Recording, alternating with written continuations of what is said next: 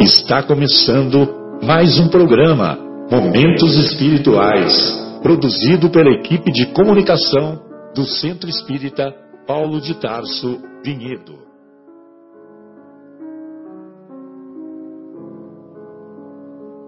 Se guardas contigo o estigma do sofrimento, indagando pela solução dos velhos problemas do ser e da dor, se percebes a nuvem que prenuncia a tormenta e o vórtice traiçoeiro das ondas em que navegas, vem conosco, estudemos a rota de nossa multimilenar romagem no tempo, para sentirmos o calor da flama de nosso próprio espírito a palpitar e morredouro na eternidade e acendendo o lume da esperança, perceberemos juntos em exaltação de alegria que Deus, o Pai de infinita bondade, nos traçou a divina destinação para além das estrelas.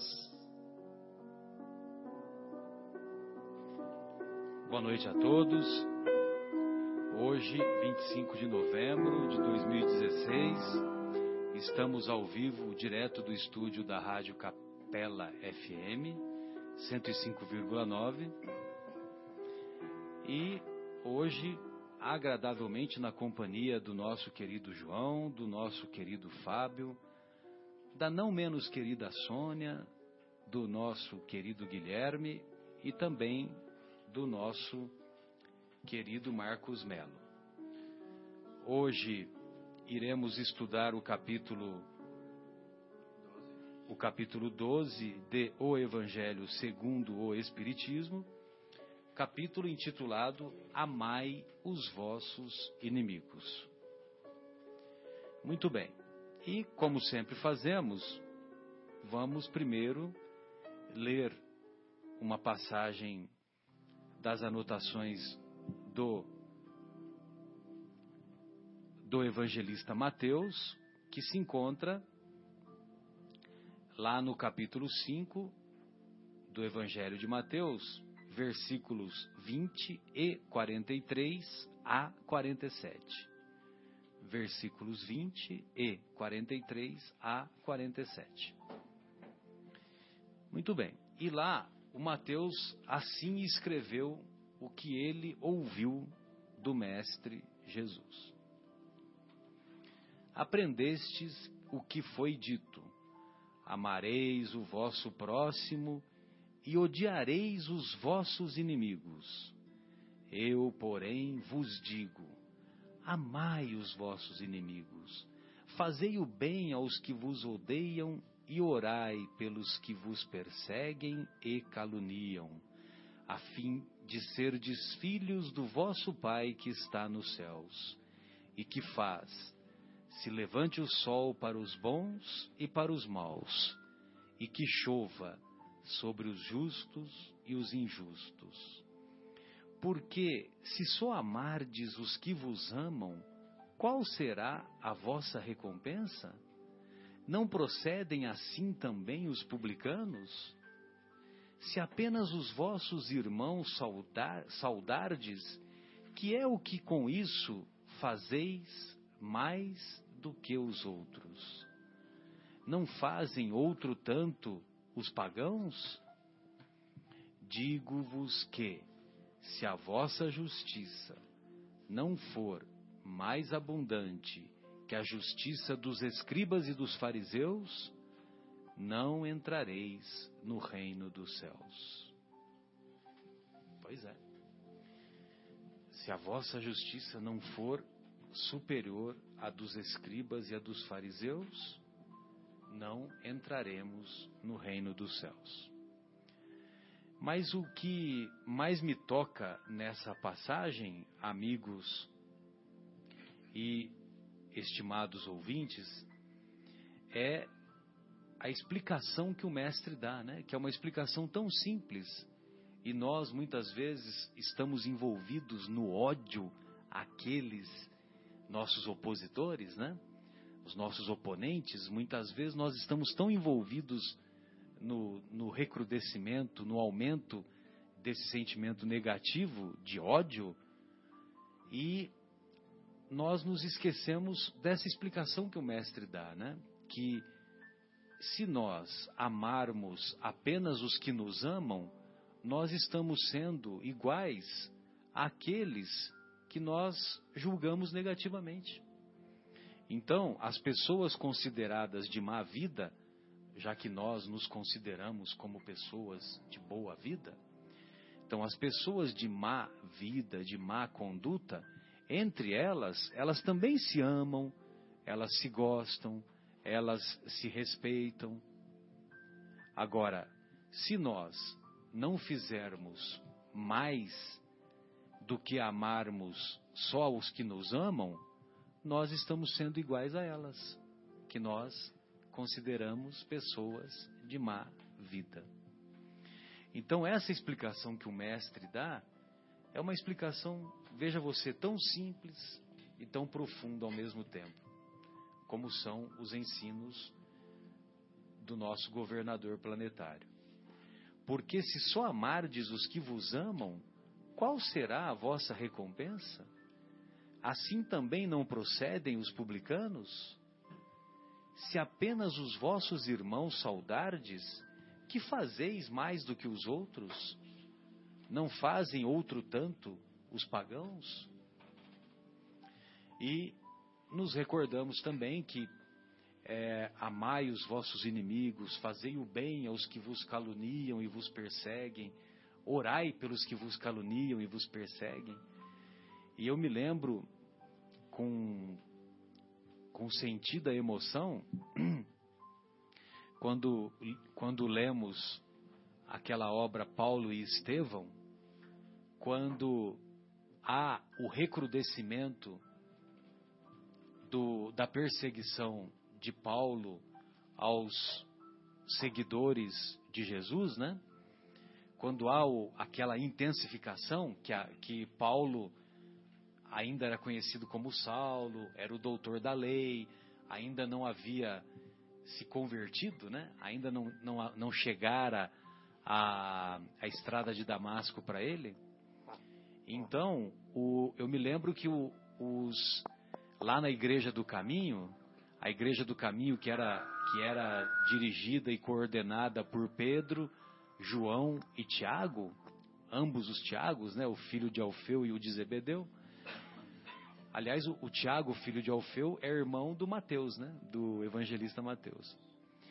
É, então, a, os, os seguidores de Jesus, quando iam assistir as prédicas, assistir às palestras que eram proferidas lá na Igreja do Caminho, eles eram orientados a orar por Paulo, que ainda era Saulo, ainda era o doutor da lei, o perseguidor. E, e eles oravam, eles destacavam alguns momentos, alguns instantes, para orar por Saulo, para orar para que Saulo saísse daquela saísse daquela condição em que ele se encontrava. E depois desse conhecimento, depois desse conhecimento que ele é, que nós temos, né, de, do ensinamento de Jesus, amai os vossos inimigos, orai pelos que vos perseguem e vos caluniam. Depois que nós tivemos esse conhecimento, então os os coordenadores lá das atividades da Igreja do Caminho oravam e ensinavam os frequentadores a orar por Saulo, que os perseguia. E, evidentemente, que essas orações, nós temos convicção que essas orações intercessórias em favor de Saulo, em favor do doutor da lei, do, que depois se tornou o antigo doutor da lei, é, nós temos certeza que essas orações intercederam em seu favor e contribuíram para a construção da estrada de Damasco, que fez com que ele não só aderisse à nova ideia, mas se convertesse, se modificasse e se tornasse o grande Paulo de Tarso que todos nós conhecemos. Então, de perseguidor de cristãos, de assassino de cristãos, né? Porque perseguidor é, é, é, um termo é um termo politicamente correto, né? Ah, Paulo perseguia os cristãos, né? Não, não perseguia. Ele era assassino mesmo, né? Mandava prender e mandava matar, né? Com julgamentos sumários, não queria nem saber, né? E, e também apoiava o, o regime, né? Ele era apoiado pelo regime pelo regime romano e se locupletava de pertencer à burguesia, né? A burguesia e a aristocracia do, do lado do, da Judéia antiga, né? E, e dessa maneira nós podemos considerar que quando você fala perseguidor de cristão, você está amenizando, né? Mas o papel dele era era um orgulhoso doutor, carrasco e e podemos dizer assassino, né? Tanto é que muitas pessoas fugiram de Jerusalém por causa do, do, do incremento dessa perseguição, né? que, que resultara em morte de, de muitas pessoas. Separação de famílias e assim por diante. Bem, estamos aqui acompanhados dos nossos amigos e, evidentemente, que gostaria de ouvi-los, né? É, Fabinho, João, fiquem à vontade. Hoje, hoje temos também um, uma voz estrogênica. Obrigado, Senhor. Temos uma voz de veludo. Temos uma voz feminina hoje. Sônia, quando você quiser fazer as, as intervenções, fique à vontade, tá? Obrigado, viu?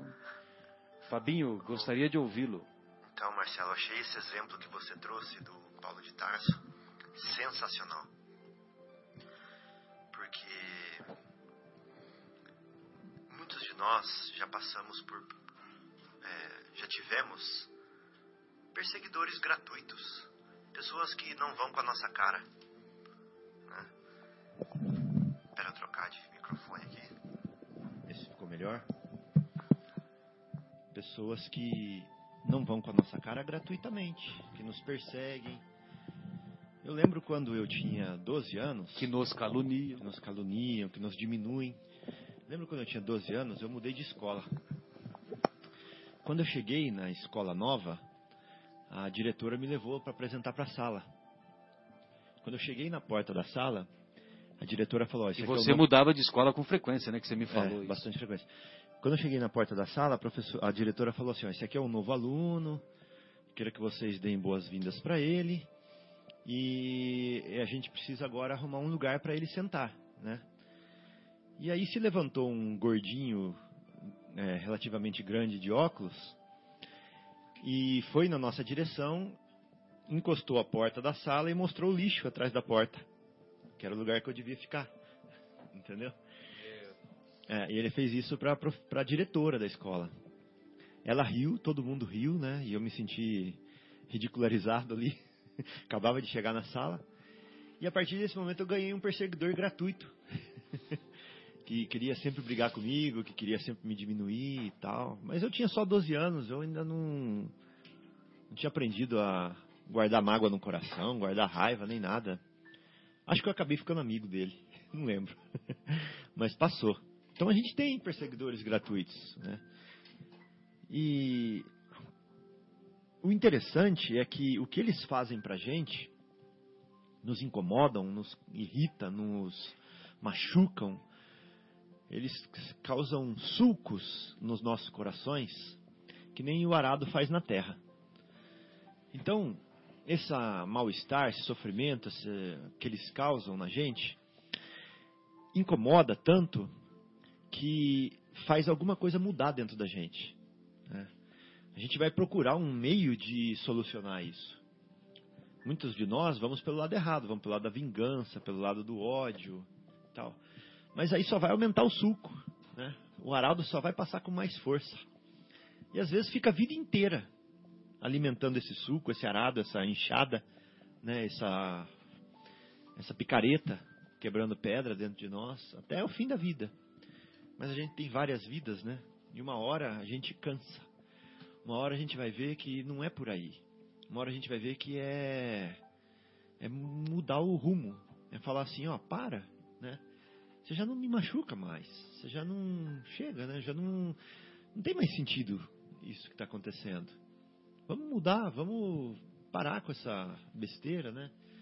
E aí a gente vai, vai mudando e vai nascendo flor desse suco, desse que o arado fez na terra. Começa a nascer flor, começa a, a se transformar. E a gente tem duas opções. Ou a gente faz esse arado ficar cada vez mais fundo, a picareta inchada e fazendo cada vez mais feridas na nossa terra, né, do nosso coração. Ou a gente muda de rumo e fala assim, olha, parei. Se você quiser continuar, pode continuar. Eu já não tô mais nessa, né? Então você curou alguma coisa dentro de você que pode que a pessoa pode fazer o que ela quiser que não vai mais te afetar. Né? Então eu acho que é é bonito isso. E as pessoas do, do caminho, da casa do caminho, estavam dando esse exemplo. Paulo estava fazendo, fazendo, cutucando, picando, furando, rasgando, e eles estavam assim: não, não me afeta. Olha, tudo bem, eu estou fazendo uma prece para você, né? Então é um exemplo que eles deram para a gente da gente mudar, mudar e não deixar essa, esse material que está dentro da gente ser afetado, né? E então qual que é a lição que fica disso daí? A lição fica, primeiro, a gente tira uma foto da pessoa que faz mal pra gente, que persegue a gente, e guarda aquela foto. Né? Então aquela pessoa é sempre o perseguidor, sempre o verdugo, verdugo sempre o carrasco. Algoz. É, o algoz. E é o nosso inimigo. A gente tirou a foto do inimigo e escreveu embaixo, inimigo. Mas o que acontece é que a vida vai ensinar esse nosso inimigo também. Não só a nós. Vai ensinar o inimigo também ele vai sofrer por essa, por essa postura, por esse jeito, por esse sentimento, por essa atitude, por, por esse modo de ser. Ele não vai ser assim só com você, ele vai acabar sendo assim com muita gente, na intimidade dele, nos outros relacionamentos dele, porque isso é uma manifestação do que ele é por dentro. Né? Então a pessoa que é por dentro assim, ela é infeliz. Ela vai ter dificuldades em fazer amizade, ela vai é, sofrer isolamento, solidão, ela vai sofrer descaso, ela vai sofrer um monte de situações que vão torná-la infeliz, né? E essa infelicidade vão causar também sucos nela, também rasgos, dores, quebras de cristais, de, é, de erros nela, né? E ela vai mudar. Então essa pessoa é um tesouro que está sendo trabalhado também pelo Cristo. Mesmo porque se ela não mudar, vai continuar na mesma, né? Vai continuar na mesma. Então a vida vai estar trabalhando ela, porque a vida é inteligente, a vida é pedagógica. Pedagógica, boa. É Deus palpitando de dentro para fora, né, o tempo todo. Então ele está sempre corrigindo a rota. Então essa pessoa, ela vai com as circunstâncias, com o sofrimento, ela vai acabar mudando. E a gente não pode ficar com aquela foto guardada, né, João? A gente tem que pegar falar assim, ó, essa aqui foi uma foto lá do passado, agora essa pessoa é diferente. Então, se a gente for olhar, por exemplo, um Judas hoje, né, que fez o que ele fez com Jesus, hoje esse discípulo, né, esse apóstolo, ele é luminoso, ele deve estar luminoso já. Com certeza, né? né? Tanto tudo é que foi que Joana Dark, né? Exatamente. Então, tudo que ele sofreu, tudo que ele passou ao longo desses milênios, com certeza hoje ele tem uma luz que nós não conseguimos, que ofusca a gente, né? Então é assim, e nós devemos olhar mesmo para os nossos inimigos, oferecendo o outro lado, é, querendo dizer assim: olha, eu sei que você é, vai mudar, né? Eu sei que você tem potencial, eu sei que Deus investe em você e eu sei que você vai dobrar o seu joelho. Né? Eu sei que você vai se transformar. Então não serve só eu perdoá-lo também. Eu tenho que fazer o seguinte: olha, ele me fez uma coisa que eu não gosto, me faz sofrer, eu o perdoo. Ele vai mudar. Mas o que que ele mexeu dentro de mim? Né? O que que está lá dentro de mim que ele mexeu, que fez doer? Por que que doeu em mim? Será que é orgulho? Será que é vaidade? Né? O que será que tem dentro de mim? Avareza, falsidade, alguma coisa que precisa ser trabalhado também. Então, quando alguém machuca a gente, quando alguém fere a gente, a gente vai tentar ver que ferida que está sendo é, tocada dentro de nós, né? que problema dentro de nós que precisa ser resolvido. Porque quando a gente está harmonioso por dentro, quando está tudo bem, nada nos afeta. Né? Então as pessoas podiam é, podiam afrontar a Jesus, afrontar Madre Teresa, Irmã Dulce, Gandhi, quem fosse, eles continuavam na serenidade deles, mansos, né? não, não atingia. Por quê? Porque eles não tinham feridas mais. Então, qual é a ferida que está dentro de nós? É isso para a gente refletir. Né? Então, nós não somos inimigos gratuitos. Normalmente, aquele cachorro que mordeu a gente, alguma coisinha a gente fez para ele. Né? Tem alguma coisinha dentro de nós que ele não gostou. então, a gente tem que pensar nisso. Muito bom. E a, e a, gente vale a pena recordar também, o, o Fabinho, que você citou o Gandhi, né? E, e, eu me recordo que a eu me recordo que numa determinada ocasião um repórter foi perguntar para ele foi perguntar para ele é, se ele é, se ele perdoava os, os inimigos dele e aí o Gandhi disse. Na hora que eu falei o Gandhi, eu estava tentando lembrar disso, mas não. É, aí o Gandhi disse assim que, olha, eu não perdoo, eu não perdoo os meus inimigos. Aí o repórter ficou todo assanhado, né? Porque imagina, né? Uma personalidade como o Gandhi, né? Dar uma escorregada dessa, né? Achou uma falha, né? Achou uma falha, né? Poxa, que beleza, né? Mas como o senhor não perdoa? O senhor que vive pregando a, a paz, a solidariedade, a fraternidade, a não violência. Aí o Gandhi diz para ele: Meu amigo, eu não perdoo porque eu nunca me senti ofendido. então, quer dizer, né, você imagina né, a distância que nós estamos de um Gandhi, né? Porque nós muitas vezes nos ofendemos no trânsito, né? Entendeu? No trânsito, não, porque a, a minha prima não olhou na minha cara, ela não me cumprimentou efusivamente como ela me cumprimentava antes, sabe? Então a gente se ofende por picuinhas, né? Imagina. É, João, gostaria de ouvi-lo. Fique à vontade.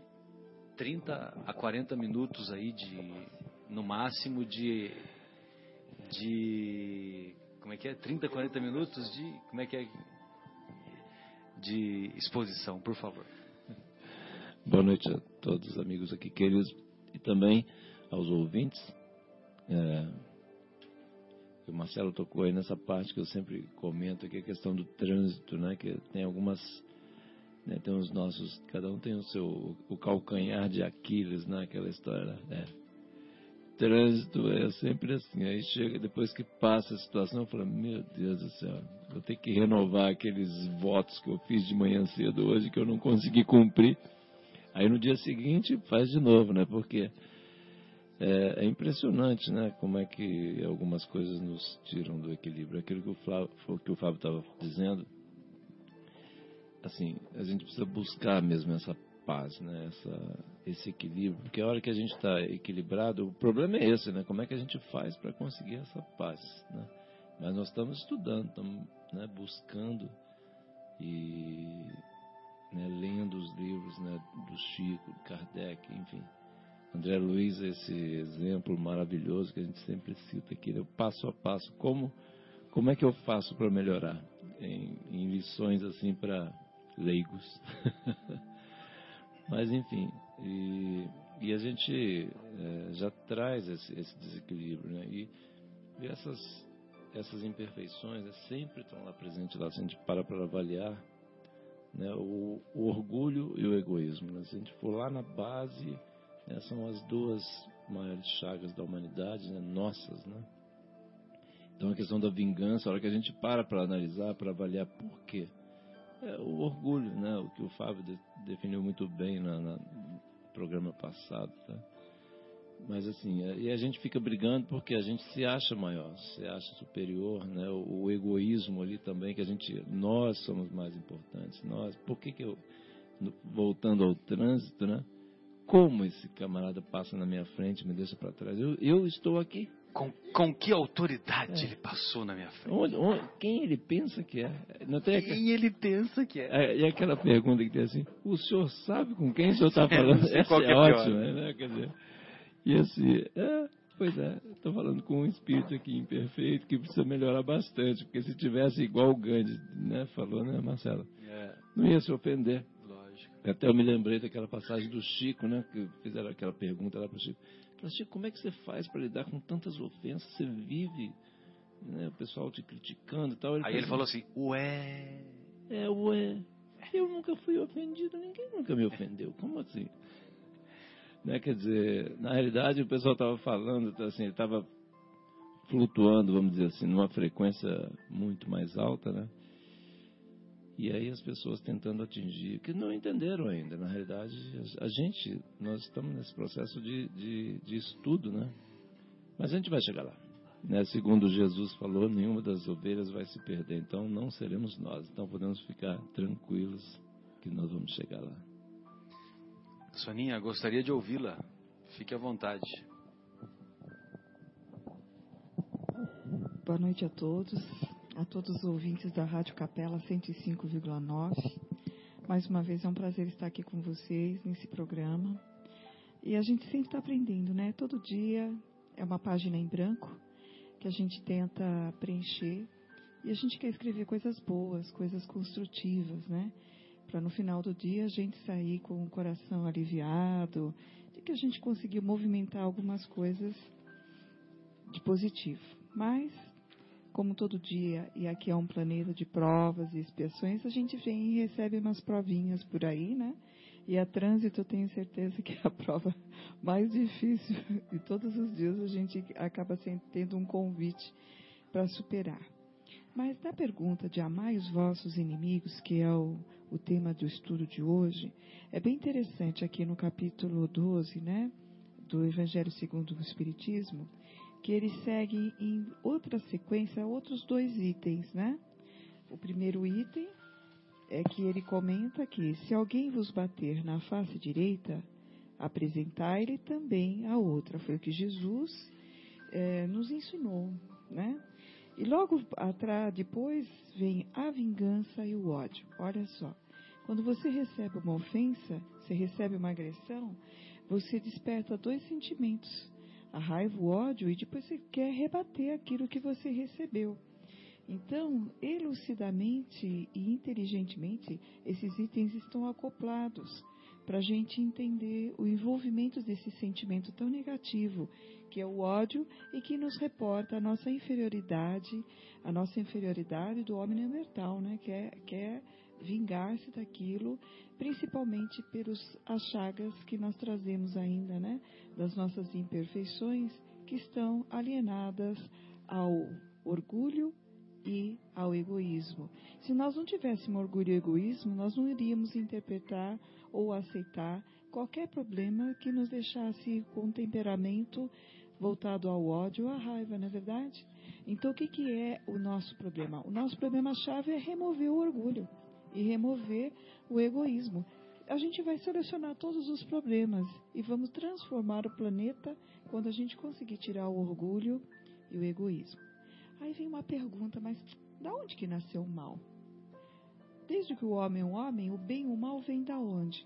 E no livro do, do, dos Espíritos, né, que é uma sequência da, dos cinco livros de Allan Kardec, na pergunta 636 vem essa pergunta para a espiritualidade tentar responder para nós. O bem e o mal estão sempre presentes para todos os homens, né? Porque alguns são maus muito mais do que outros e outros são tão bons, né? E que só representam aquela face do bem. Então nós temos aí a face do bem como o Papa, Gandhi, é, o, Papa Francisco e todos os outros papas que passaram aí recentemente nessas três últimas, é, digamos aqui, esses 50 anos para cá, né? Que é o que nós temos em nossas consciências. Uh, e nós temos os outros também, a Madre Teresa de Calcutá, que eles são símbolos do bem, né? E temos também os símbolos do mal, né? Aqueles indivíduos é, que criaram o mal, criaram as guerras, os terroristas, né? Que envolveram toda essa trâmite que hoje a gente vive no mundo ocidental, né? Principalmente do mundo islâmico que vem atacando o, os outros países. É, a gente tem um 11 de setembro para ver uma assinatura pior do, do, comportamento do mal, né? De indivíduos tirando a vida de outras pessoas, né? Jogando aviões em cima de prédios, é, numa, no idealismo que eles pregam que é o ideal, sem entender que estavam ceifando vidas de que ninguém tinha culpa de estar lá naquele momento para fazer. Então a resposta é: o bem e o mal estão sempre presentes para todos os homens? A lei de Deus é a mesma para todos, mas o mal depende principalmente da vontade que se tem de praticá-lo. O bem é sempre o bem e o mal é sempre o mal, seja qual for a posição do homem na sociedade. A diferença está no grau de responsabilidade de quem pratica um, né? De quem pratica um ou outro. Então, é o livre-arbítrio, é a escolha de nós. Nós podemos escolher o nosso destino, nós podemos escolher o nosso comportamento. E só para desfechar essa situação, né? Como é que a gente pode? Qual é a, o remédio, né? Todo mal tem um remédio, né? Não é assim? Toda doença tem um remédio. A gente quer uma solução para isso. Então, qual é o mal que a gente, qual o remédio para tratar o mal? Aí vem uh, o desfecho do item é, 8, né? Que fala sobre se, o se um, alguém lhe bater na face direita, apresentar ele também a outra. Com que Jesus quis dizer isso? Tá? Então ele falou assim: essa frase remete a esse pensamento. Apenas a fé na vida futura e na justiça de Deus, que nunca deixa o mal impune, pode dar a força para suportar-se pacientemente os golpes dados aos nossos interesses ou ao nosso amor próprio. Eis porque dizemos sempre: elevai os vossos olhares, quanto mais vos elevardes pelo pensamento acima da vida material, menos vos magoarão as coisas da terra. Por isso que essas pessoas, é, como Chico, é, falou que nunca se sentiu ofendido como Gandhi nunca se sentiu ofendido porque o olhar dele já estava elevado, olhando a, a nossa pequenez ainda em evolução. Eles compreendiam que ainda havia a, o, o, mal presente porque, infelizmente, era uma opção de escolha daqueles que gostam de fazer o mal pelo prazer do mal e a escolha do caminho vai levar uma, uma consequência negativa. Eu achei isso interessante para a gente trazer aqui e abordar nesse momento. Beleza, maravilha. Então, nós vamos fazer um, uma primeira pausa musical com a, com a música O Homem Bom, do Roberto Carlos, e em seguida retornaremos com, com as dissertações do nosso querido Marcos Melo e a outra dissertação do nosso querido Guilherme. Retornamos então com o programa Momentos Espirituais, direto aqui do estúdio da Rádio Capela FM 105,9. Agora são 22 horas e 42 minutos. É, me ajudem qual o telefone da rádio? 3876-6846, é isso mesmo? 3876-6846. Se algum estimado ouvinte quiser é, ligar para eventuais questionamentos, é, estamos à vontade. Evidentemente que não temos a pretensão de ter todos os conhecimentos, se não soubermos responder, estudaremos e daremos a resposta assim que possível. Então, nós estamos estudando o, o capítulo 12 de O Evangelho segundo o Espiritismo, capítulo intitulado Amai os vossos inimigos. E eu gostaria de ouvir os comentários do nosso querido Marcos e também depois o comentário do nosso Guilherme, é, principalmente na exposição que a sua filha Luísa, o anjo bom, faz nas discussões do Evangelho no Lar, né, Guilherme? Pois não, Marcos, fique à vontade.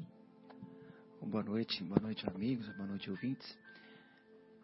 Bom, a gente imaginando, né? Como é que nós contraímos inimizades, né? Como é que a gente consegue ter um inimigo? Né? E justamente o que estavam falando, o Fábio, a Sônia, falou o João, até o próprio Marcelo, né? O orgulho ferido. Né? Agora, esse grau de inimizade vai de acordo com o grau do seu orgulho, que foi ferido, o seu grau também de evolução. O Chico falava, né, que ele, não que ele se sentia ofendido, ele, ele preferia ser ofendido do que ofender, porque ele falava assim, é horrível ofender alguém, né? Olha, que, que coisa, né? Que ele fala, é horrível ofender alguém. Então ele prefere ser ofendido do que ofender alguém.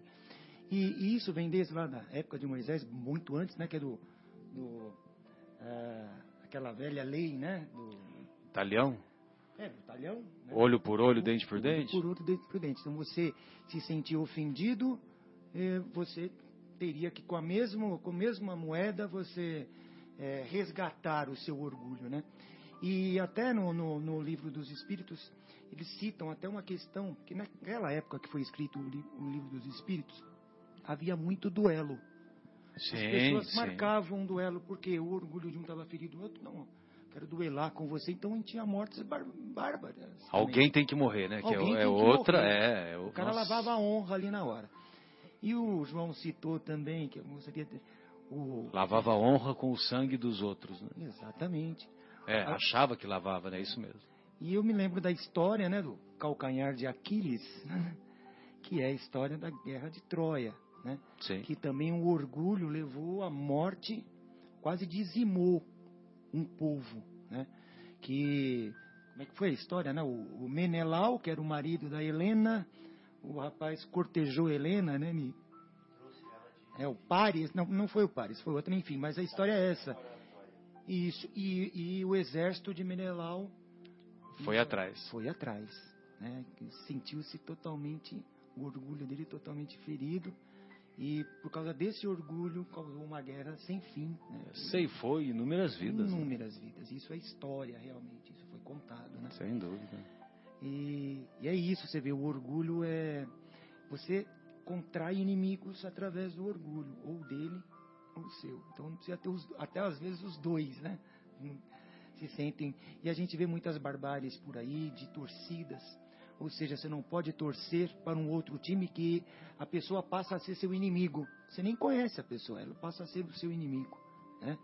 E, e é por aí. Então acho que é, é lamentável, estamos evoluindo de, de séculos atrás, estamos, mas estamos distante ainda, né? Claro, aos poucos estamos conseguindo evoluir, né? Aquela, aquela velha espessura da, da lâmina para vencer um degrauzinho. É isso, né? Marcos, uma vez eu fui no assistir um jogo lá no Mineirão, É. na época que eu gostava de futebol ainda. E eu tava Parabéns, você evoluiu agora, hein? É, eu estava na torcida do. eu estava na torcida do Atlético Mineiro e do outro lado do Mineirão estavam os cruzeirenses. E aquele jogo foi 4 a 3 para o Cruzeiro. E aí, na minha frente, assim, tinha um menininho de uns 9 ou 10 anos que ficava de pé na grade, é, jorrando impropérios contra a torcida do Cruzeiro. Incrível. Que Mas, desagradável. mas as palavras que saíam da boca daquele menininho É muito triste isso. eram cara. uma coisa assim de impressionar o poder de destruição que aquelas palavras tinham, que saíam da boca desse menininho de 10 anos, contra a metade de um estádio de futebol. Ou seja, em quem caísse Era um aquelas, aqueles impropérios, estava ótimo, não tem problema. Não importa se ali tem um pai de família, se ali tem um menininho igual a ele, não importa se a mãe dele É. está com câncer, se é, é. os filhos separaram dos pais, não importa. O que importa é o ódio que ele extravasava ali na hora para metade do estádio. Né? É. Então é. Por que, que eu estou falando isso? Porque nós temos no nosso coração um montão de feridinhas, um montão de sentimentos ruins que nós carregamos escondidos dentro de nós, né, Sônia?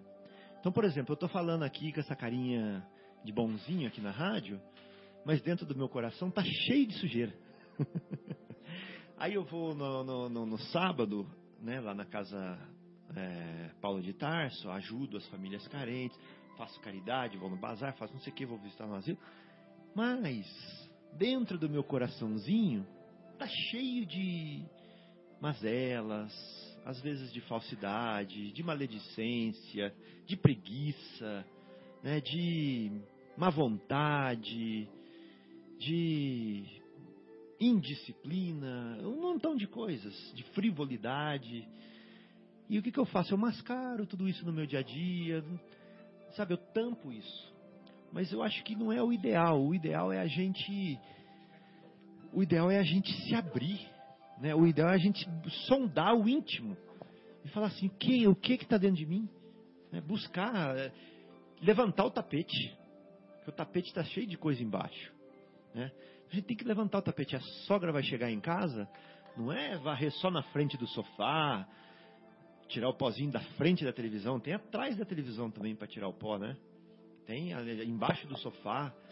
Então a gente, a gente nas, nos sofrimentos do dia a dia, qual que é a ideia? É a gente perguntar assim, o que é que tem dentro de mim? O que está nascendo dentro de mim nesse momento? Né? O que está lá dentro que eu posso melhorar? Está doendo? Estou ofendido? Estou sentindo mal com a situação? O que que, tá, o que que ofendeu dentro de mim? O que que doeu dentro de mim? Né? E aí a gente vai se conhecendo melhor. A gente vai vendo a sujeirinha debaixo do tapete. A gente vai vendo o pó atrás da televisão, né? em cima do lustre. Né? Aquela sujeirinha que convive com a gente, mas a gente disfarça ela o tempo inteiro. Que nem eu estou disfarçando aqui agora. Entendeu? Então a ideia é é a gente meditar e querer se transformar mesmo, porque senão não adianta nada. Né? Não adianta nada. Então é um convite para a gente ligar a luz para dentro da gente, holofote para dentro da gente, parar de querer iluminar os outros. Falar assim, ó, essa palestra aqui, esse estudo, esse programa de rádio hoje é excelente para fulano. né? Ixi, quantas vezes eu assisti palestra, vi coisa, e falava assim, nossa, minha mãe precisava estar escutando essa palestra. Sempre lembrava de alguém, né? A meu irmão precisava estar escutando essa palestra. Ai, que inocência minha. Era eu mesmo que estava precisando escutar, e tô ainda, né? Então é isso que eu queria falar. Eu acho que, é, queria até comentar, acho que legal, uma, uma qualidade legal que eu vejo do Fábio, assim, é o seguinte, é assim, a coragem que ele tem, assim, de, de pegar e começar, porque de se abrir. Não é porque eu achei linda a imagem do, do, do, do tapete, né? Que a gente é, é uma imagem muito utilizada né, na sociedade tal para esconder as mazelas, né? É, nós precisamos pegar e levantar, é, tirar o nosso tapete, levantar e ir lá passar o aspirador, né? E aí uma coisa é uma coisa que eu é, uma coisa que eu estava lembrando aqui dentro dessas conversas é o seguinte: nós é, nos, nos, nos, trabalhos, né? porque assim, essa questão da vingança, tudo, é, na realidade é um, é um grande engano nosso. Né?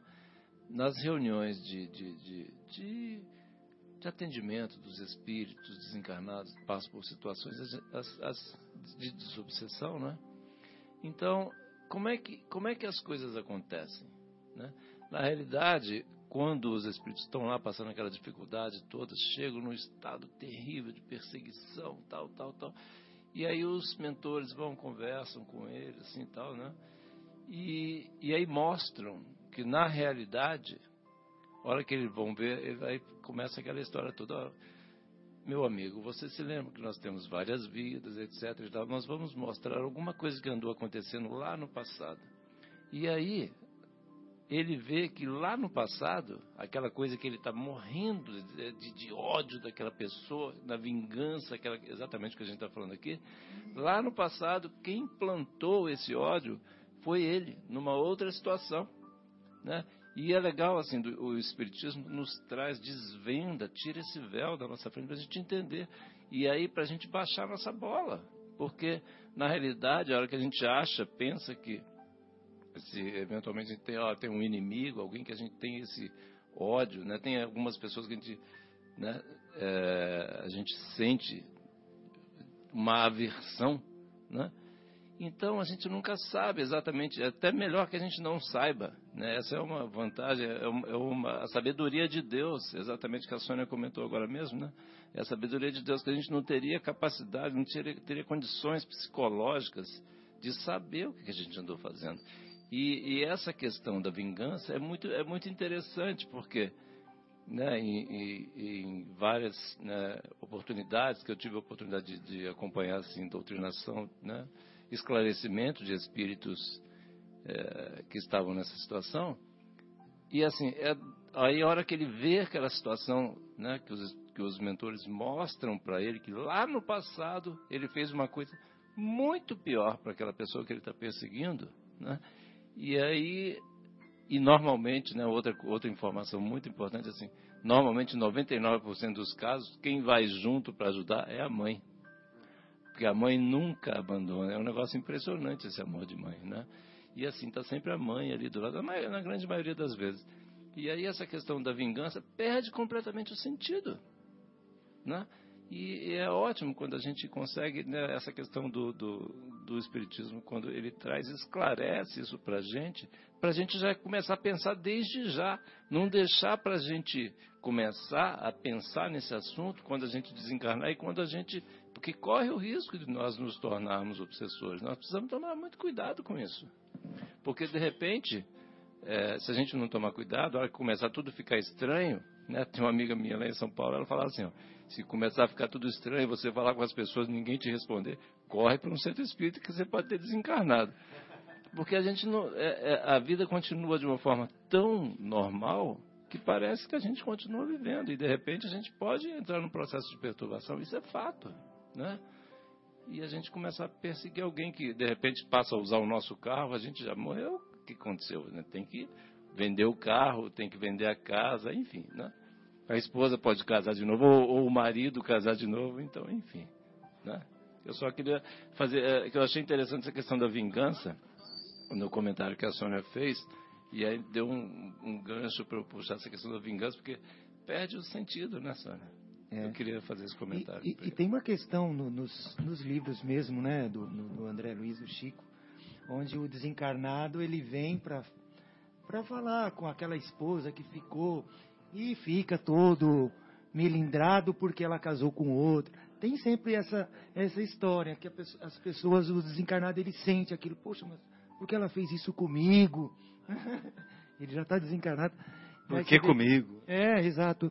O, teve o caso, né? Mesmo a vida continua, né? Que a pessoa volta e a esposa já estava casada com outra, enfim.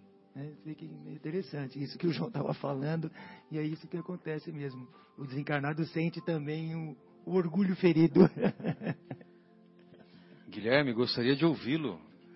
Então, Você e a Luísa. Dois comentários, né? O primeiro é assim, no, no, no próprio capítulo, nas explicações de Kardec, é, ele coloca uma coisa que eu acho que é importante, que ele diz o seguinte, que a lei da, da conservação, do instinto de preservação, é, ela existe e é uma coisa natural.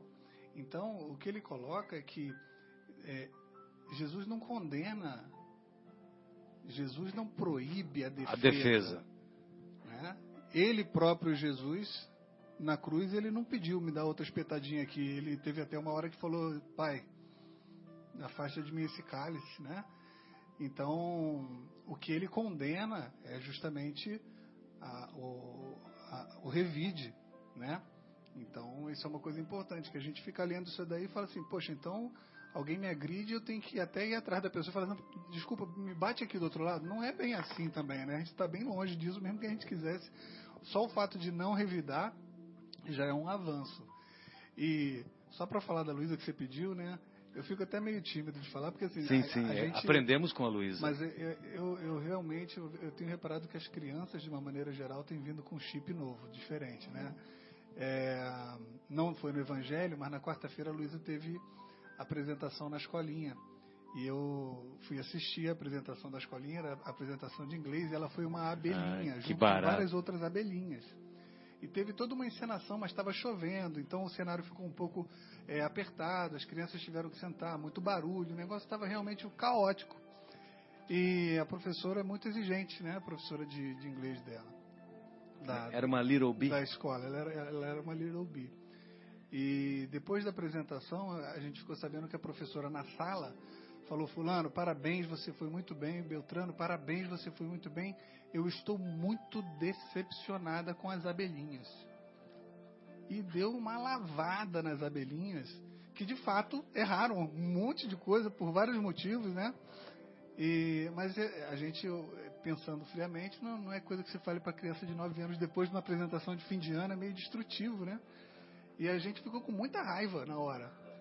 E eu conversei com a Leila, chamamos a Luísa e falamos assim: filha, a gente vai lá na escola para reclamar da professora. Ela falou assim: não, ela precisa do emprego. Gente, assim, acabou, mas ela ofendeu. Sim, mas a gente resolve isso com ela. Ela precisa do emprego, ela precisa do dinheiro, a gente também precisa. Pois é, é assim, assustador, né? A gente se olhou assim e falou assim, tá vendo, Fá? Não evoluída, né? Eu e minha esposa, assim, a gente ficou olhando pra ela. o Evangelho de Luísa. Você tá falando, é, é, já vem com um software, outra revisão, cara. É uma é. versão muito mais atualizada. Porque... É verdade. Pois não, Sônia, gostaria de ouvi-la. Bom, depois desse argumento do Guilherme com a Luísa, né? É para a gente trazer a reflexão. Quanto que nós estamos atrasados ainda e a Luísa está como um espírito acima da frente da gente. Uma criança de 9 anos, isso é um raciocínio muito simples, mas extremamente elevado, porque ela projetou que a necessidade da professora era maior e que aquela situação é muito pequena, né? a gente já comprou a briga, né? O orgulho já se fez. e ela já se mostrou uma Madre Teresa de Calcutá numa visão diferente, né? Mas você sabe que, assim, não existe o acaso. E tudo que nos vem à vida são matérias de aprendizagem. Nós estamos aqui para aprender. Então, as provas vêm diariamente. Enquanto vivemos, as provas vão chegar diariamente com a gente. E nós estávamos falando sobre amar os nossos inimigos. Você sabia que o capítulo 14, Honrai vosso pai e vossa mãe, também traz um trecho bem interessante que eu me lembrei e eu quis postar aqui. Porque a gente fala dos inimigos, aqueles que estão fora de casa, o do trânsito, o chefe, o colega de trabalho, ou aquele inimigo gratuito que a gente se cruza na rua, na fila do pão, do, na fila do, do banco, esses que são assim desconhecidos, né? Os inimigos que estão dentro de nossa casa. Então, tem uma passagem que é bem interessante que faz uma reflexão aqui. Não rejeiteis, portanto, o filho que no berço repele a mãe, e nem aquele que vos paga com a ingratidão não foi o acaso que o fez assim, e nem a sorte o enviou para vós. Uma intuição imperfeita do passado se revela, e disso podeis deduzir que um ou outro já odiou muito, ou foi muito ofendido, que um ou outro veio para perdoar e ser perdoado, ou espiar. Mães, abraçai o filho que vos causa desgosto e dizei a vós mesmas: um de nós é culpado. Então, nessa situação, a gente tem que sempre pensar que o quanto esclarecimento traz com a lei da reencarnação.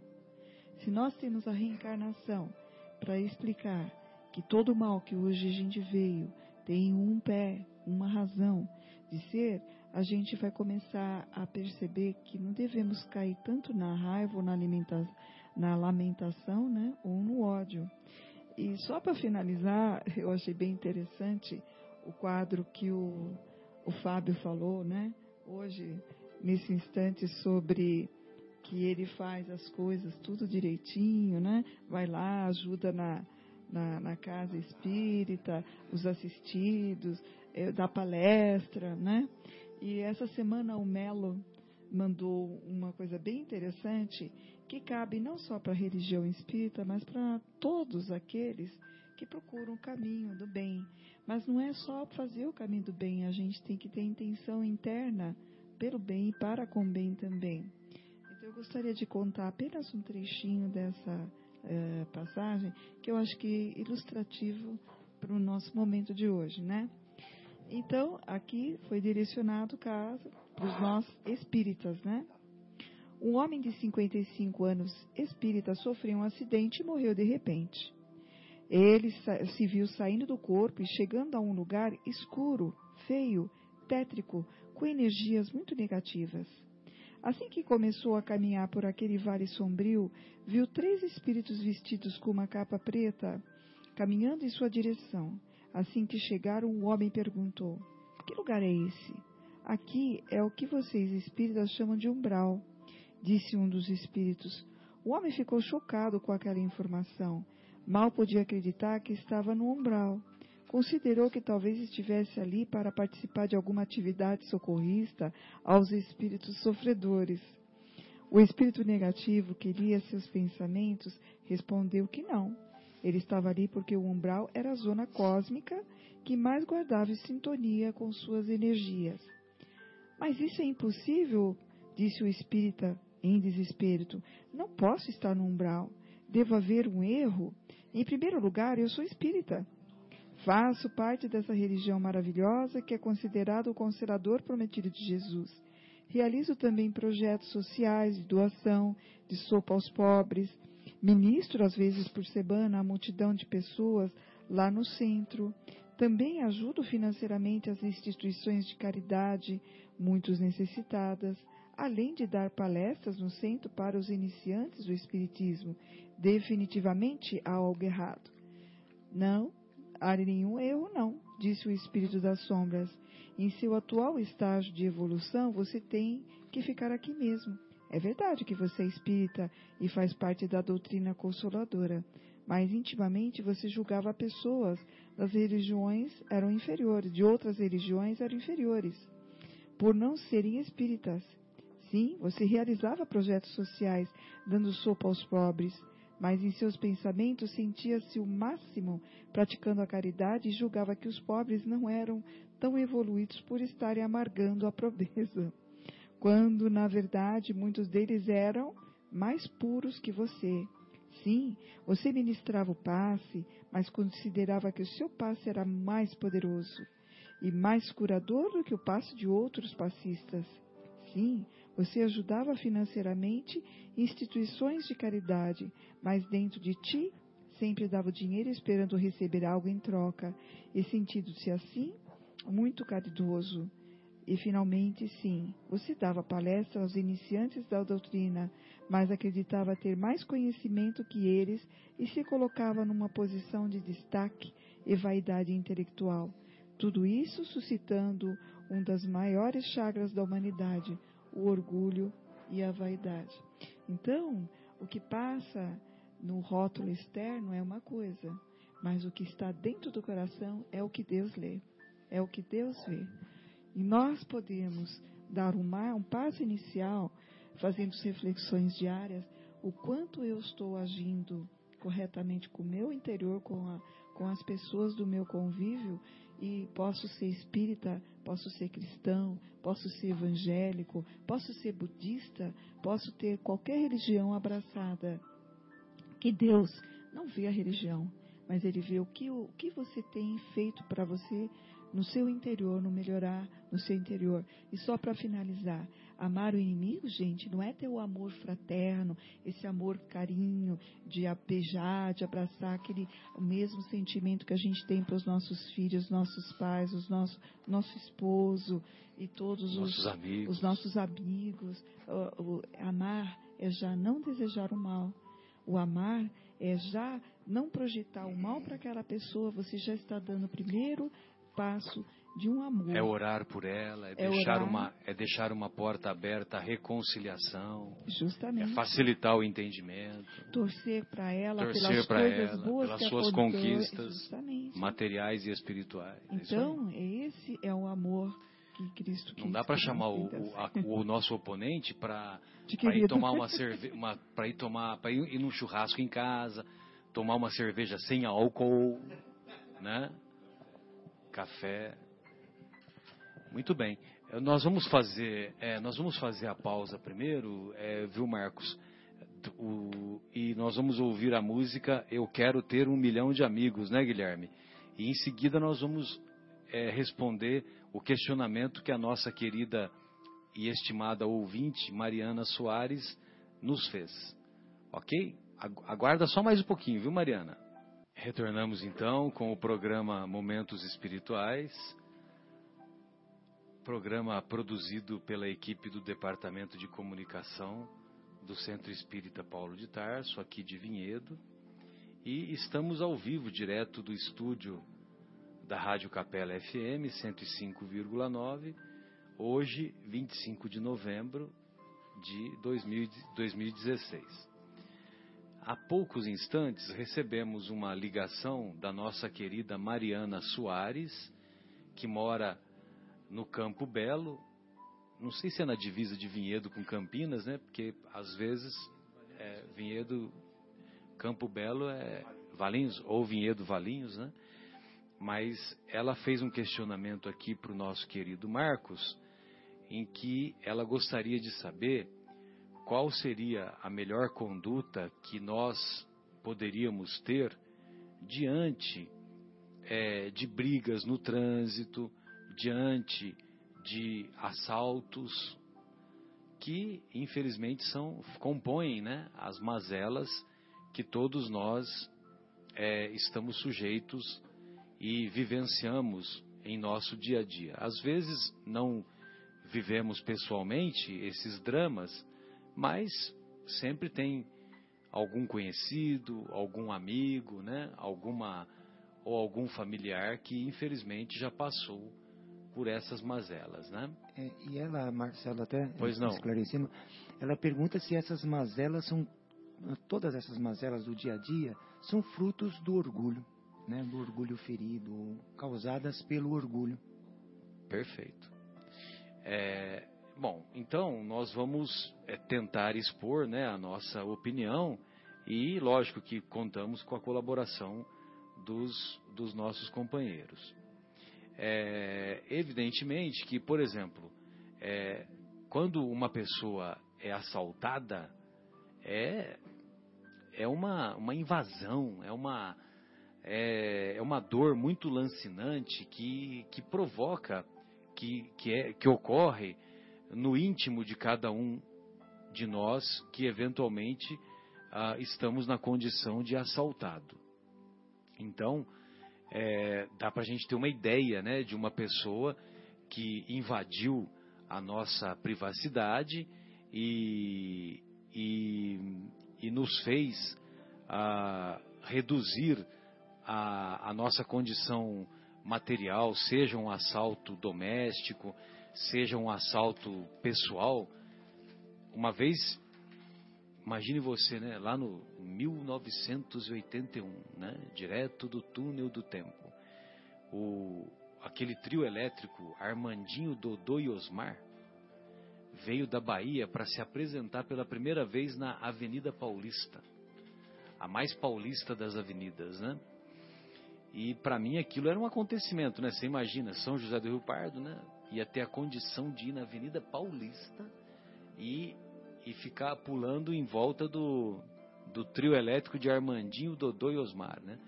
E naquela época eu adorava aquelas músicas do Caetano, né? É, adorava não, adoro, né? Que são músicas muito bonitas, né? Atrás do trio elétrico, só não vai quem já morreu, né? Que é um... Muito bom. Aí, poxa vida, né? Nossa, foi um acontecimento tal. Aí eu estava hospedado na casa de um, de um amigo, amigo lá da minha cidade, e, e, essa, e esse amigo morava na rua Frei Caneca. E, e, e para dar, você pega lá uma, uma, uma, uma travessa através da, da Peixoto Gomide e a Peixoto Gomide dá acesso a, a Frei Caneca, que, era, que facilitava o, o local que nós que, que eu estava hospedado, né? A casa, o apartamento dos meus amigos lá. Muito bem, aí quando a gente estava chegando, aí duas pessoas lá nos abordaram, né? fala, passa o dinheiro, passa o dinheiro, passa o dinheiro, é, apontando faca, né? E, meu Deus, aquilo lá te dá uma angústia, te dá um medo, né? Te provoca um medo assim que você não sabe o que vai acontecer, né? Aí, felizmente, eu vi que o, o, o amigo, o, o, irmão mais velho do, do meu amigo, que eu estava hospedado, ele teve uma atitude mais serena, mais calma, né? Abriu a carteira, foi dando dinheiro, né? Que era um transtorno, você se você dá a carteira inteira, aí depois você perde documento, tem que refazer, até hoje, né? É assim, né? Mas, meu Deus do céu, né? Aí você fica naquela tremedeira, né? graças a Deus que eles foram embora rapidamente, né? É, nós ficamos desprovidos do dinheiro, mas pelo menos não levaram documentos tal, e também não, não teve nada de mais grave, né? Mas a, cheguei lá no apartamento, né, com as mãos trêmulas, você ficava com aquela coração acelerado, né? Meu Deus, que invasão, né? Que coisa mais triste, né? E lógico, né, que conforme o tempo vai passando, né, nós vamos amadurecendo, vamos tendo uma outra uma outra visão do, do comportamento humano, vamos compreendendo aquilo que agora que há, há pouco não sei se foi, acho que foi o João ou o Marcos que fez referência, melhor dizendo, o Marcos fez referência, que o Chico Xavier ah, falava que era é, que ele preferia ser ofendido a ofender, né? É, isso mesmo. E isso vem, e, e isso é, confirma aquele pensamento de, de Sócrates, né? Quando, quando ele nos ensina que é melhor sofrer uma injustiça do que praticá-la. É, isso mesmo. Então ele, ele colocava isso em prática, né? Só que ele colocava em prática, né? E evidentemente que é, diante desses desses desafios que a vida nos propõe, né? Seja uma briga no trânsito, seja uma, uma, uma ocasião em que você é assaltado, ou alguém da sua família, infelizmente, aqueles crimes mais graves em que a pessoa a pessoa tem a sua vida ceifada, evidentemente que nós devemos nos recordar desses ensinamentos, né? Porque se você quer alguns momentos de prazer e satisfação, vingue-se. Agora, se você quer a eternidade de felicidade, de satisfação, perdoe, perdoe. Perdoa. É, até Perdoa. as mazelas, né? Nossa, nós vivemos num planeta de provas e expiações. Então, é, o egoísmo e o orgulho são os males, né? Sem dúvida, sem dúvida. Então, quando nós somos assaltados, existe o egoísmo de quem está nos assaltando, né? Quando nós somos os ofendidos, tem uma questão do orgulho. No trânsito acontece muito do orgulho. Num assalto, em alguém querer é, algo que é seu, né? É o egoísmo. Alguém, né? É, querer parte do que Querer subtrair, né, subtrair. Então é um outro mal. E até um, um- um professor da, da casa André Luiz, lá em São Paulo, que tinha aula, ele uma vez fez uma, numa aula, ele colocou, de um lado do quadro negro, ele colocou assim, é, orgulho, e do outro ele colocou egoísmo. E começou a perguntar para os alunos, fala uma coisa negativa, um mal. Ele, ele colocava debaixo da coluna, ou era orgulho ou era egoísmo. Todos os males estão nessas duas. É o orgulho e o egoísmo. Qualquer mal que ocorra, quer dizer, está dentro dessas colunas. Ou é por parte do egoísmo ou por parte do orgulho. É por isso que nós devemos nos esforçar para diminuir, né? Para diminuir essas ações aí oriundas do orgulho e do egoísmo. E lembrando, né, que Pois não, Guilherme? só um comentário. Às vezes a gente é difícil na hora a gente pensar sobre isso, mas depois refletindo e estudando a doutrina, é, a gente percebe o seguinte: a pessoa que está ali roubando, ela muito provavelmente a grande maioria não está roubando porque quer, não está roubando porque é um esporte para ela. Ela está roubando porque ela chegou numa situação da vida dela que aquilo ali é a última coisa que ela pode fazer na cabeça dela. Então ali ela mesma não está com orgulho mais nenhum. O orgulho dela já foi pro chinelo.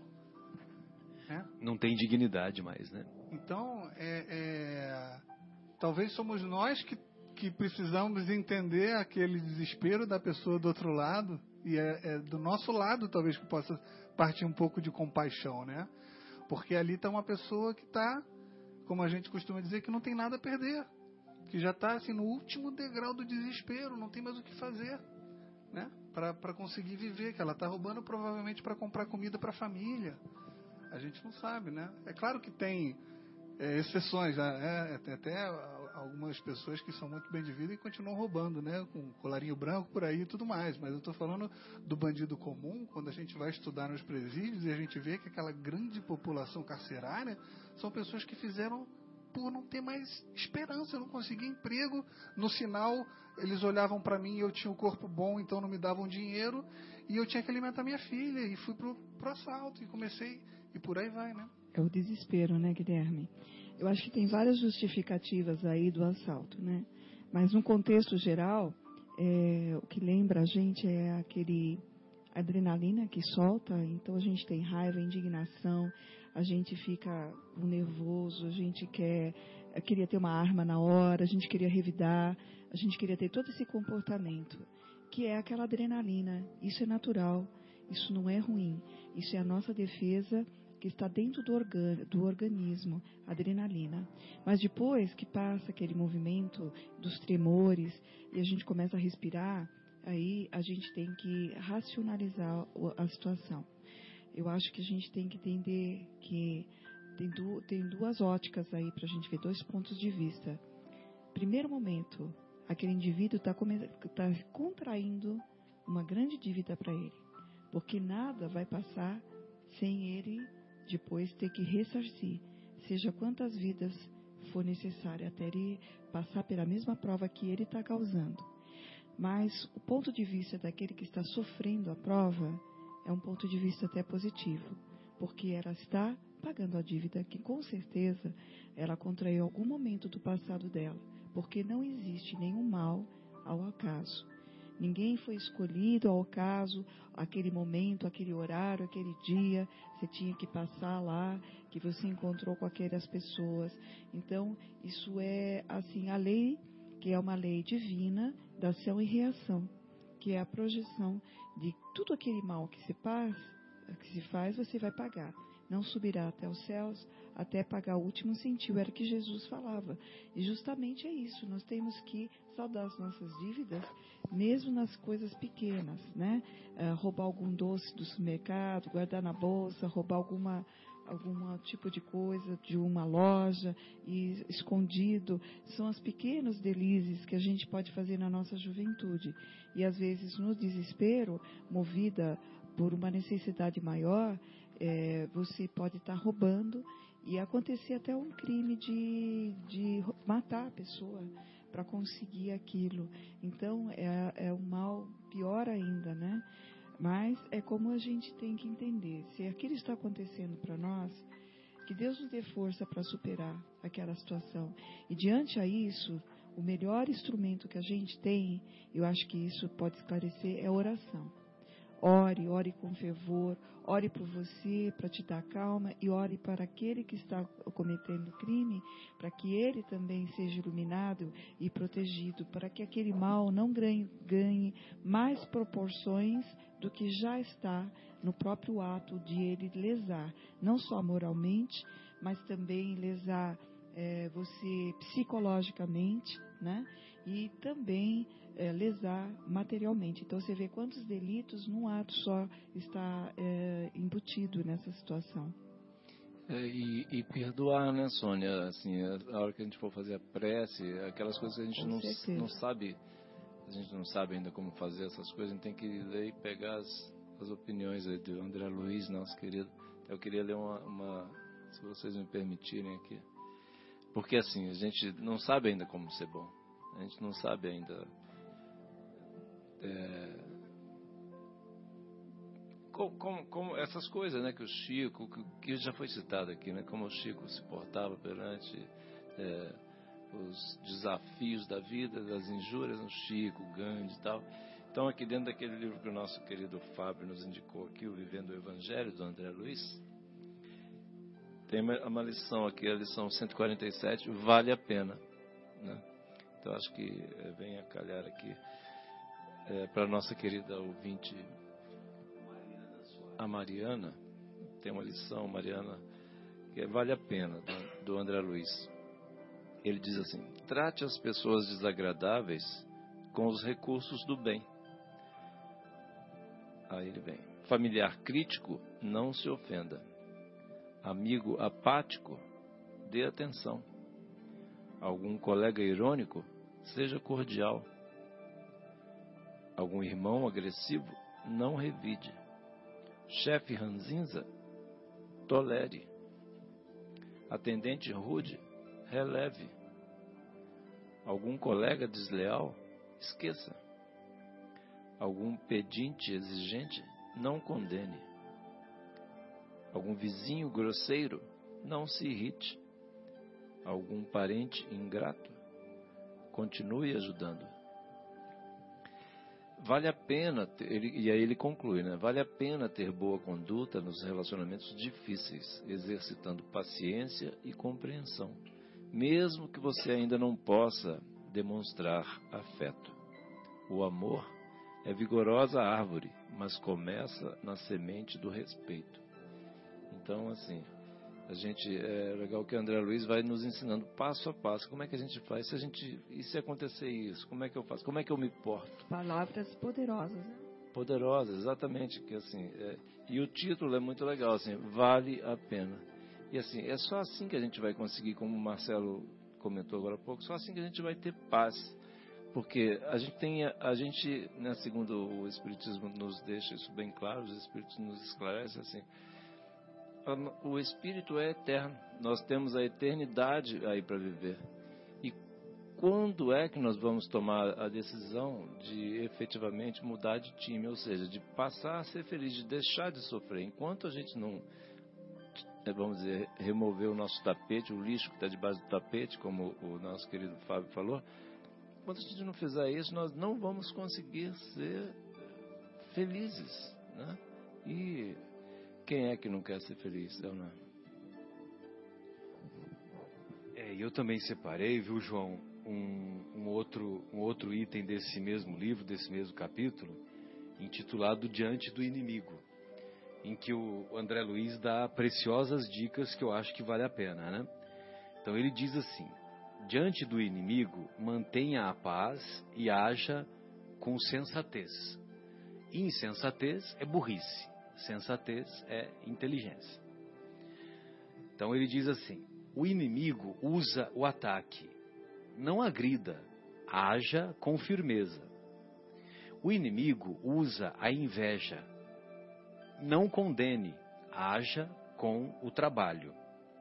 O inimigo usa a mentira, não se irrite, haja com a verdade.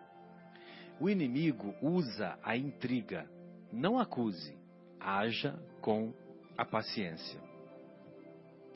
O inimigo usa a vingança, não se exalte, haja com o perdão. O inimigo usa a violência, não se agaste, haja com a tolerância.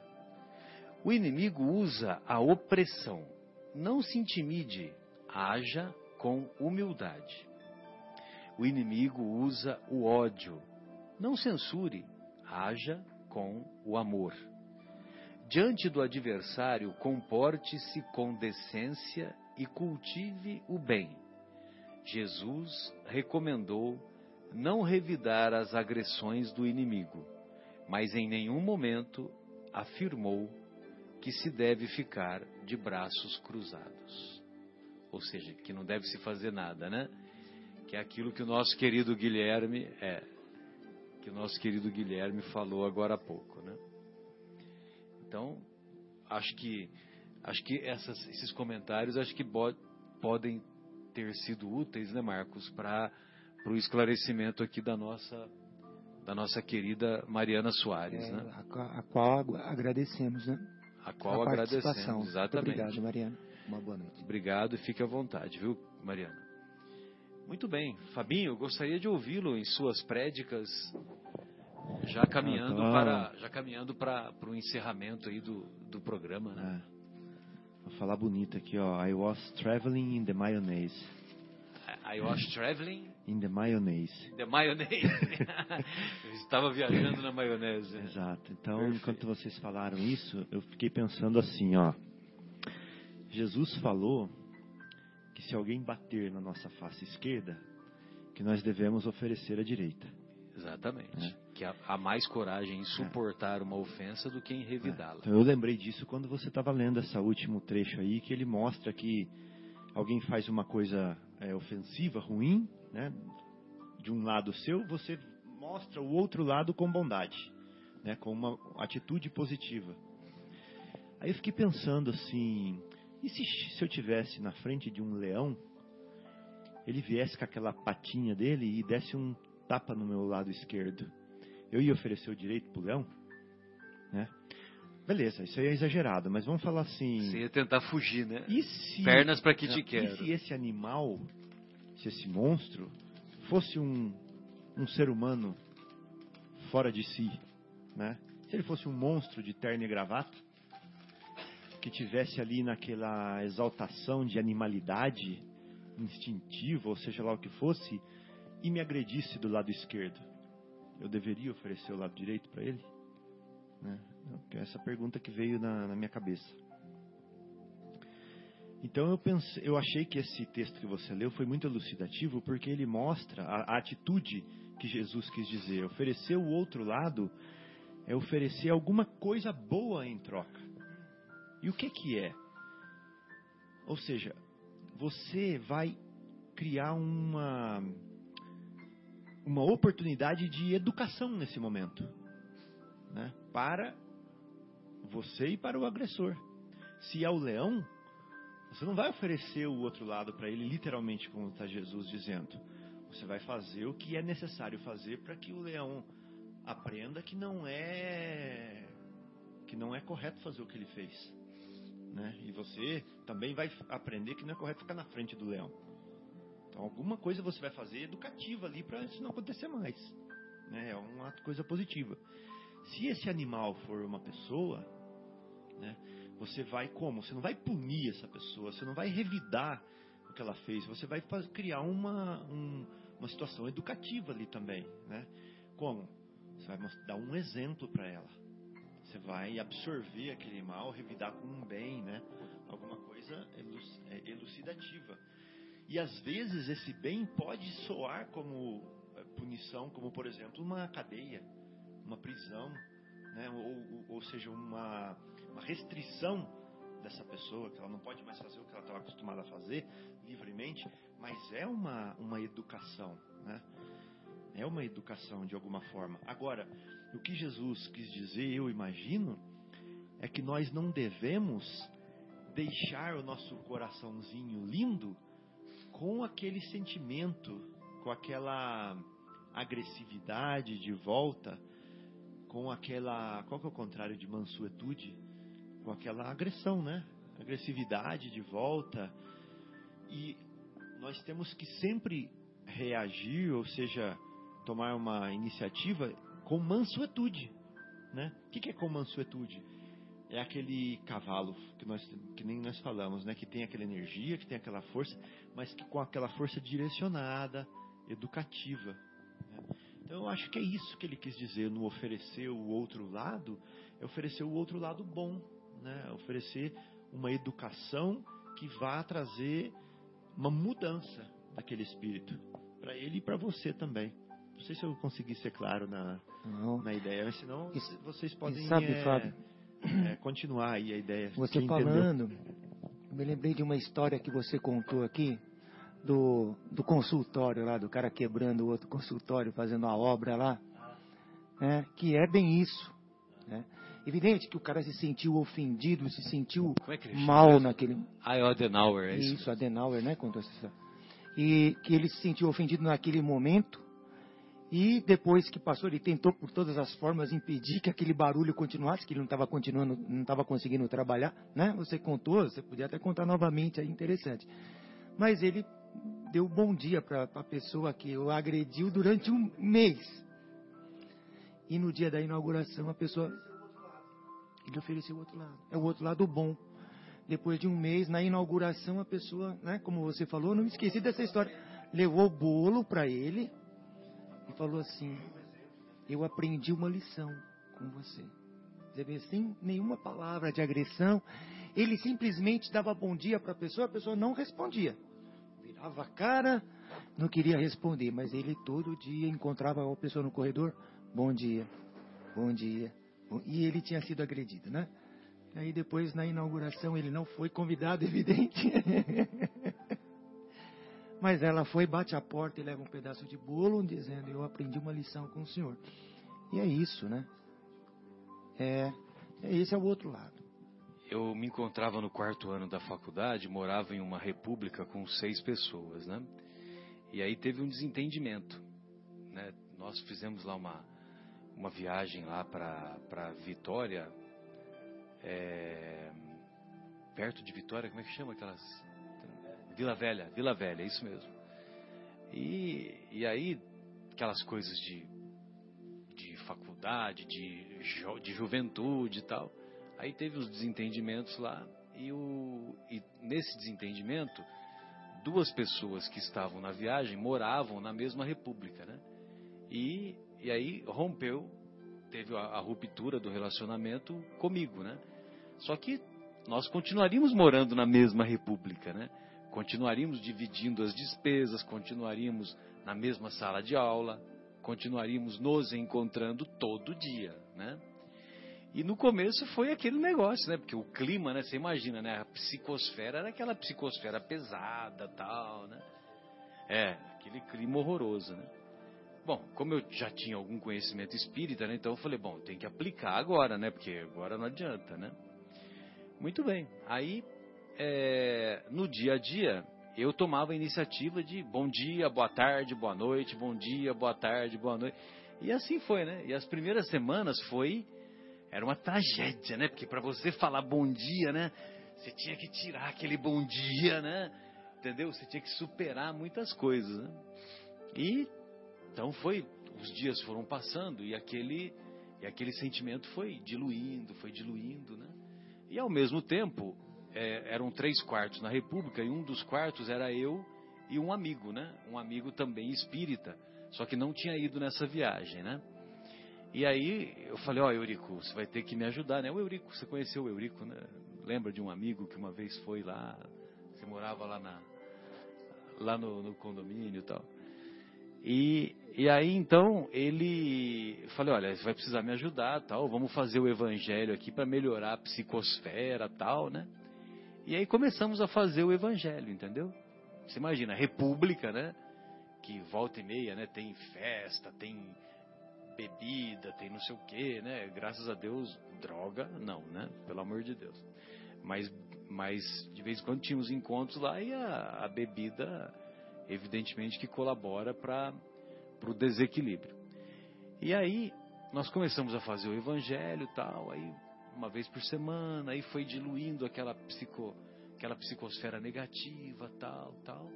E os outros dois companheiros, aos poucos, né? foi diluindo o relacionamento, tal, fomos nos acertando, papapá, aquele aquele amargor foi se diluindo, tal. Aí, ao cabo de dois ou três meses aproximadamente, esses dois companheiros da República passaram também a fazer o Evangelho conosco, entendeu? Então, quer dizer, veja você como é que é a força, né, do do pensamento e do e do do direcionamento, né, da, do direcionamento que a espiritualidade nos dá, desde que você também procure se sintonizar, procure se esforçar para diluir né, aquele acontecimento menos feliz. Né? Podia ter tomado outro rumo, né? Sim, sem dúvida.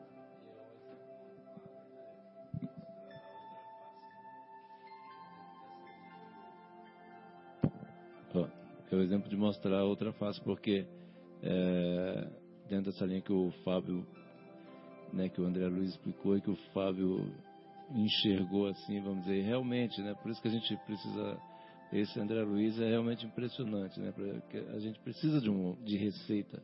A gente não sabe fazer esse bolo, entendeu? A gente precisa dessa receita, porque senão a gente não vai conseguir sair do lugar, vai solar o bolo, vai queimar, ficar muito tempo no forno, alguma coisa vai dar de errado. Então assim, o André fala, não, não deixa muito tempo, faz isso, se acontecer, essa questão do é, é receita de, receita de bolo, né?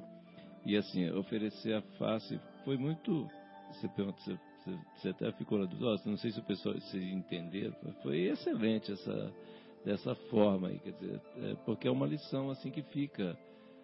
Né, as palavras de Jesus, né? Muita sabedoria, mas a gente tem que ainda. Estamos longe ainda de entender, né? Estamos engatinhando. Alguém mais gostaria de fazer algumas considerações? Guilherme, Sônia, Fabinho, Marcos, ou lógico que o assunto é sempre palpitante, né? Se se nós formos buscar outros conhecimentos, nós vamos sair daqui às 5 e 15 da manhã, né? É da, da sexta-feira da semana que vem. Né? É, E eu queria fazer um, um uma historinha sobre aquela vontade, questão lá lógico. de, da vingança, que eu até comentei a questão do, do espírito, que não faz muito sentido a questão da vingança, vingança, né? Uma amiga nossa lá em São Paulo contava uma historinha que era en- engraçada, assim, porque às vezes né, tem aquela questão da, da sogra, né? Que, ah, nossa, sogra terrível, não sei o que e tal. E ela contava de uma pessoa que tinha uma sogra que era assim, insuportável. E é aquela, aquela coisa difícil, o relacionamento terrível, né? E aí. interessante, né? Porque sogra é quase sinônimo de insuportável, né? Impressionante. né? eu, eu não posso dizer isso, que a minha sogra é uma pessoa maravilhosa. Imagina, tem, tem E, e muitos, eu sei, tô brincando, mas enfim, mas ela realmente é gente boa. Mas e, A sogra da minha esposa é maravilhosa. Mas Sogra é aí a tinha, minha mãe, né? tinha, uma, tinha uma pessoa, é, uma pessoa que tinha assim, uma sogra com problemas terríveis de relacionamento, etc. E de repente ela ficou doente e tal, e, e logicamente ela torcendo para a sogra morrer, né? E o que aconteceu? Morreu a sogra. E passou aquele negócio tudo, e no final das contas tinha que ir lá fazer maior força para chorar no velório, aquelas coisas todas, né? Aquela ruindade ainda, a flor da pele. E, e daí, há alguns meses, né? De alguns anos na realidade, E ela conseguiu chorar, João? conseguiu. Segundo a história que a nossa amiga contou, conseguiu. E aí, alguns anos depois, uns dois anos depois, o que, que a espiritualidade fez? Precisava acertar aquilo lá. E aí, nasceu uma filhinha de cabelos encaracolados, lourinha. Era a Quem sogra. era? A sogra. E tá lá todo mundo beijando, né? E aí aquela questão da, da vingança, esse negócio desse ódio, não faz sentido nenhum, né? A gente para para e, e, e quanto isso acontece na nossa vida é que a gente não sabe as pessoas com quem nós convivemos, né? Não, nó- e, é, e é ótimo, né? Ótimo que a gente não saiba, que a gente não teria como, né? Se portar. Mas só que eu, eu me lembrei, Marcelo, dessa historinha aí que eu acho que encaixa na questão E da foi bom vingança. também, porque você me ajudou a lembrar a história da Maria Modesto Cravo, né? Maria, é, é isso, é isso que você ia falar?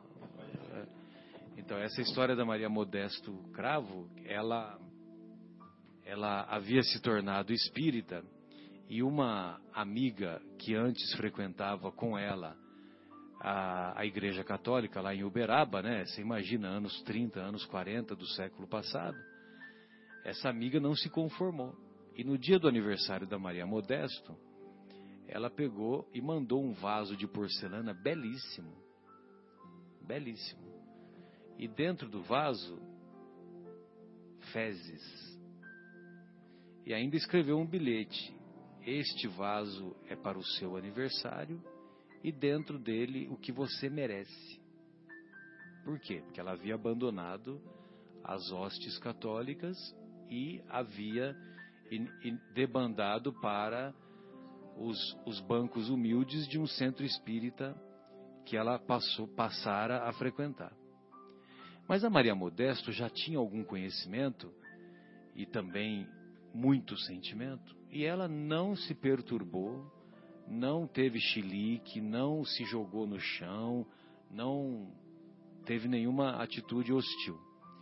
Ela pegou o produto contido no vaso de porcelana, colocou numa roseira, continuou adubando a roseira e, passado algum tempo, já se aproximando a data do aniversário da, da então amiga, né, da ex-amiga, ela colheu algumas flores daquela roseira, colocou no mesmo vaso que, a, que ela havia recebido de presente e pediu para que uma pessoa entregasse para ela com um bilhete dizendo que dizendo que ela estava devolvendo o vaso de porcelana e que dentro do vaso estava contido o, o produto que ela utilizou, é, estava contido as rosas que floresceram após ela utilizar aquilo que ela havia mandado. e Deus a abençoe. Algum tempo depois, essa mesma senhora buscava a mesma casa espírita humilde que antes ela é, desprezava, em busca do, da assistência espiritual da mesma Maria Modesto, que era portadora de uma mediunidade de exteriorização fluídica muito intensa. Então ela foi lá tomar passes e contribu que contribuíram para, para a sua desobsessão. Então ela transformou, ela devolveu em luz as sombras que recebera. Nós também não somos capazes de devolver em luz as sombras que eventualmente nos atingem?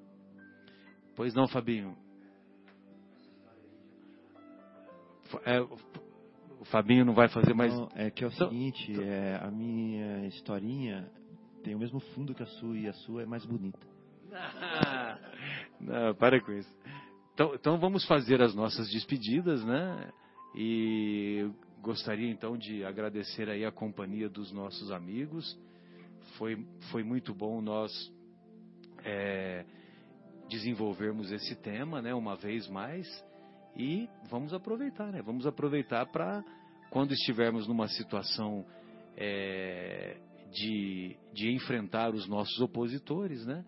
Agir com bom senso, agir não devolvendo o mal recebido e exercitando o perdão sempre com esse objetivo ou com esse entendimento de que perdoar não é, de, é perdoar é apenas não devolver o mal recebido. Perdoar não é esquecer. Esquecer demora tempo. Perdoar é não devolver o mal que tenhamos recebido. Uma boa noite a todos. João, suas despedidas. Boa noite a todos nossos queridos amigos aqui presentes, os ouvintes, né, que recebam nosso, nossas vibrações de muito, muita paz, muito carinho. E foi um prazer muito grande é, esse, essa oportunidade da gente estar aqui discutindo, conversando. É um estudo é muito gostoso né, para a gente é, avançar na nossa, na nossa caminhada. E que a paz de Jesus esteja em cada um dos nossos corações. Fabinho. Pois não, Fabinho. Eu só queria dar também boa noite para todos os ouvintes e agradecer pela oportunidade de intercambiar né, esses sentimentos aqui, esses pensamentos com vocês. É, nós temos os nossos inimigos externos, né? Nós também temos o nosso próprio inimigo, inimigos de nós mesmos, né?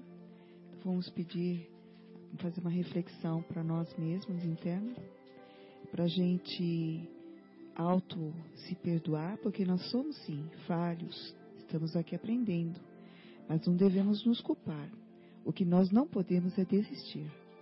Então nós temos que fazer uma reflexão e tirar de nós as raízes do orgulho e a raiz do egoísmo. Então isso também é uma forma de a gente se livrar desses dois instrumentos negativos, esses inimigos ocultos que nos desviam constantemente do nosso crescimento, da nossa elevação.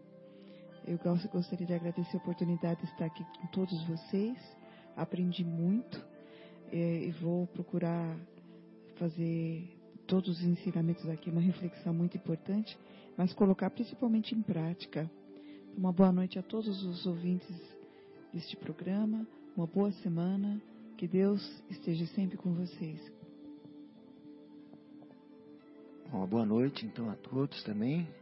Agradeço a oportunidade aqui de, de estar é, essa conta, um conta-gotas, né? De, de ensinamento, de sabedoria que nós trocamos aqui, né? Todo o programa e convidar os ouvintes de, de os que estão aí é, nos acompanhando de participar do programa, que é muito bom a participação dos ouvintes aqui fazendo perguntas, como a Mariana fez, é, porque é, é, muito bom esse conta-gotas de sabedoria. Né? Quantos litros ainda eu, eu preciso, ou, ou, milhares de litros ainda eu necessito, eu pessoalmente, mas Esse conta-gotas faz a diferença. Essas gotas de sabedoria que, que eu tenho aqui com vocês. Muito obrigado, uma boa noite a todos. Fauzi, se você achou que nós esquecemos, nós não esquecemos. Então, boa noite para o Fauzi que está nos assistindo, nos, nos escutando, provavelmente, né, Marcelo? Exatamente, lá em Santana. E para todos os outros ouvintes, até sexta-feira que vem, se Deus quiser.